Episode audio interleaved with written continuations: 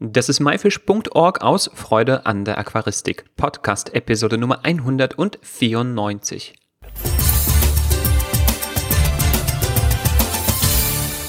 Hi, mein Name ist Joris Vitiaevs und danke, dass du heute wieder dabei bist.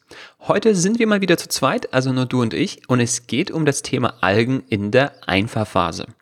Warum tauchen Algen in der Einfahrphase so häufig auf? Kann man diese irgendwie vermeiden und was macht man, damit diese wieder verschwinden? Dies und vieles mehr gibt es heute nach dem Jingle.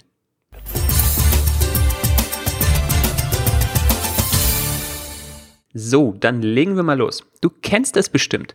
Du richtest ein neues Aquarium ein oder gestaltest dein altes komplett um und musst das Aquarium erst einmal einfahren.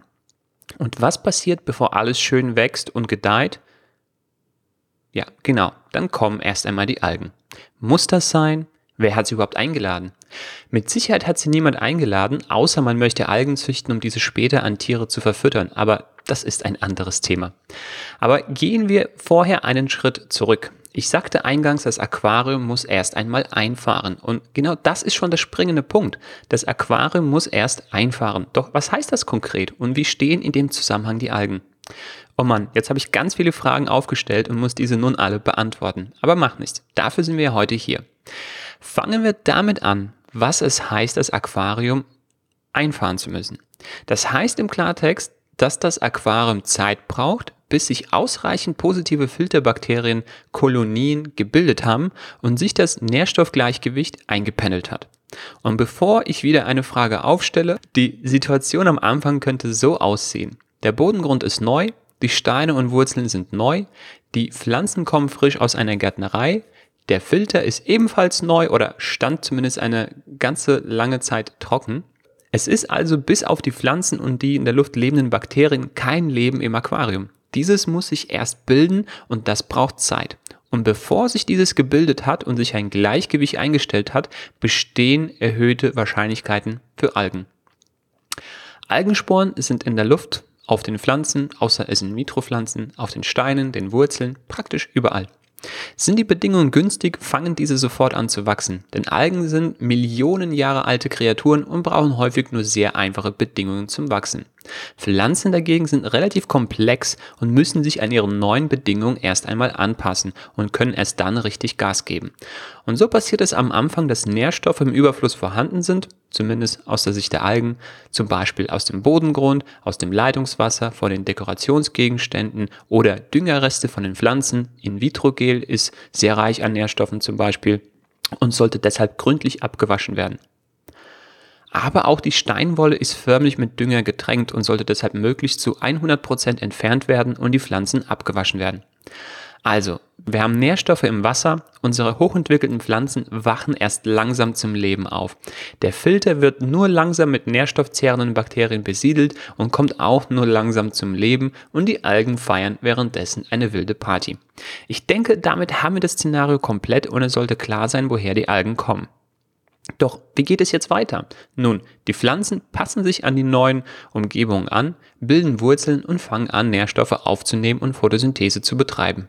Als Resultat wachsen diese, werden immer mehr und nehmen immer mehr Nährstoffe auf. Der Filter besiedelt sich mit Bakterien, diese entwickeln sich zu einer effizienten Wasserreinigungsmaschine und ziehen Mengen an Nährstoffen aus dem Wasser. Filterbakterien und Biofilm bilden sich auf dem Bodengrund, auf den Dekoelementen und ziehen ebenfalls Nährstoffe aus dem Wasser. Plötzlich ist das Aquarium nicht mehr tot. Das war es eigentlich nie, aber bildlich gesprochen erwacht es nun zum Leben und plötzlich beginnt der Kampf um die Nährstoffe. Die höheren Pflanzen sind dabei sogar in der Lage, Stoffe an das Wasser abzugeben, die Algen hemmen. Und idealerweise stellt sich nach und nach ein Gleichgewicht ein, bei dem die Pflanzen hübsch und gesund wachsen, die Algen unsichtbar werden, denn ganz verschwinden sie nie, denn es kommen immer neue Sporen aus der Luft, aber sie werden im Konkurrenzkampf um die Nährstoffe verdrängt. Wie das Gleichgewicht idealerweise aussieht und welche Parameter hierbei eine Rolle spielen, würde zu weit führen. Ich sage nur, es braucht ein Gleichgewicht zwischen vorhandenen Nährstoffen an sich, denn diese werden von den Pflanzen in einem bestimmten Verhältnis aufgenommen und zwischen den nährstoffzehrenden, also den Pflanzen und Bakterien. Und die algenfressenden Tiere spielen dabei natürlich ebenfalls eine Rolle.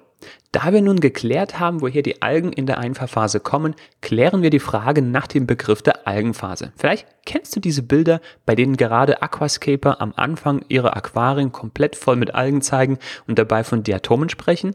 Wenn nicht, dann schau in der Beschreibung. Wir haben einige Beispielbilder dort für dich hochgeladen. Im Aquascaping verwendet man meistens Soll.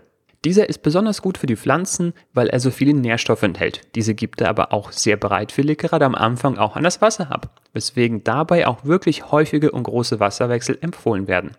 Und da wir eingangs gelernt haben, dass zu viele Nährstoffe am Anfang die Algen begünstigen, kannst du dir vorstellen, wie eine Algenparty ausarten kann. Dabei kann es schon echt fies zugehen und die Aquarien sehen nicht selten aus, als würde da drin alles den Bach untergehen. Schuld sind häufig die Diatome. Diese vermehren sich sehr schnell, aber Entwarnung, so schnell sie kommen, so schnell verschwinden diese wieder. Anders dagegen mit Grün- oder Rotalgen, aber diese sind in der Einfahrphase auch eher selten ein Problem.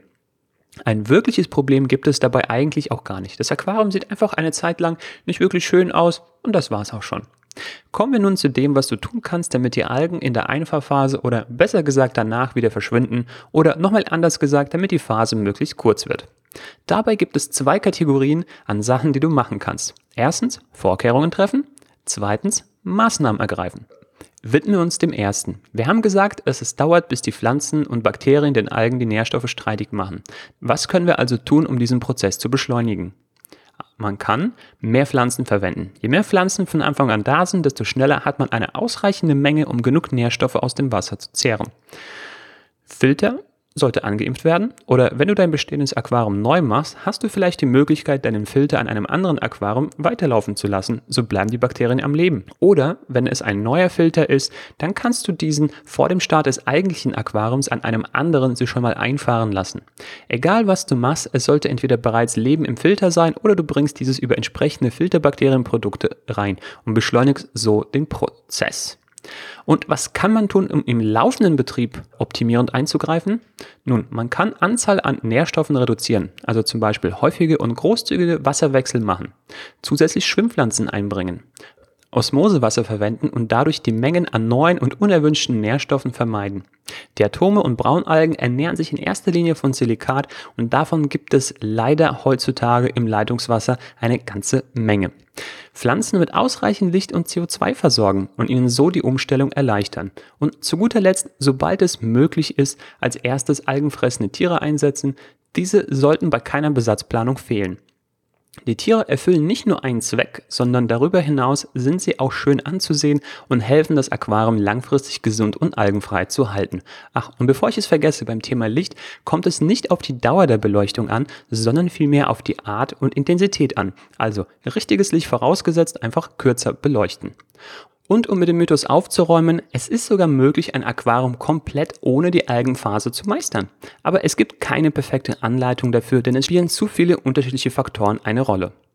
Jedoch, wenn man möglichst viel von den Präventivmaßnahmen ergreift und auch in den ersten Wochen sich richtig um sein Aquarium kümmert, kann man die unerwünschte Algenphase auf ein Minimum reduzieren und mit ein bisschen Glück vielleicht sogar komplett vermeiden.